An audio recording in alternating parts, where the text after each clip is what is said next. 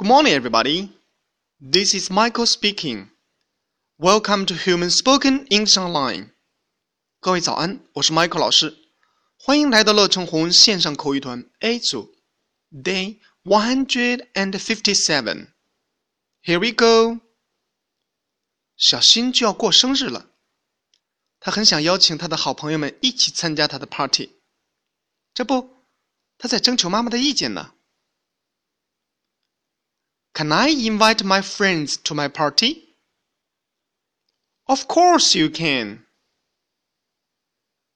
OK，小新说的是，Can I invite my friends to my party？我可以邀请我的好朋友们参加我的 party 吗？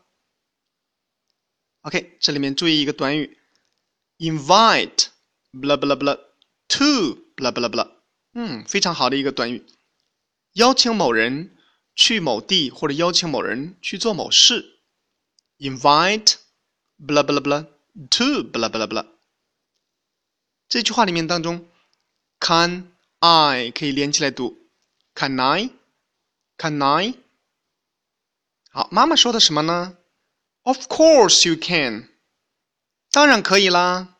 Of course，这个我们以前讲过。Of course，当然了。OK，我们完整来一遍。Can I invite my friends to my party? Of course you can. That's all for today. See you next time.